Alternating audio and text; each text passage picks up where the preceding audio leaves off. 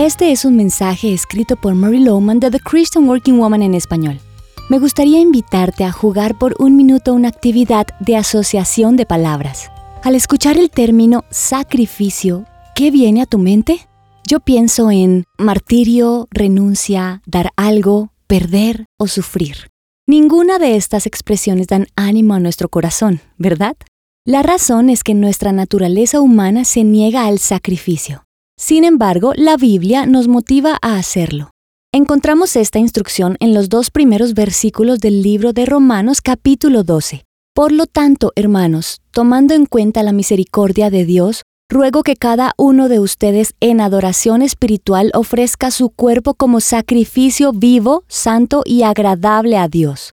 No se amolden al mundo actual, sino sean transformados mediante la renovación de su mente Así podrán comprobar cómo es la voluntad de Dios, buena, agradable y perfecta.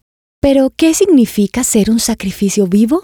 ¿Incluirá quizá ser quemado en una hoguera, ser atacado por leones u otros eventos adversos?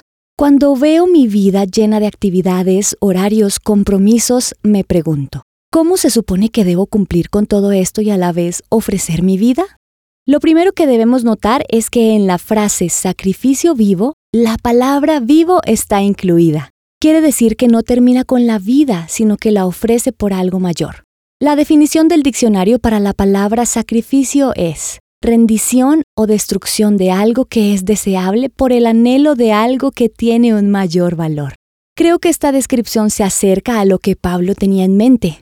Una ofrenda viva requiere dar algo que todos valoramos, como nuestros cuerpos, por algo que tiene un mayor valor, como lo es adorar al Dios de toda creación, quien para empezar es quien nos ha dado la vida.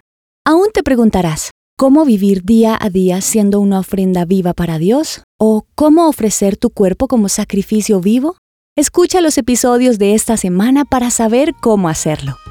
Encontrarás copias de este devocional en la página web de christianworkingwoman.org y en español por su presencia radio.com.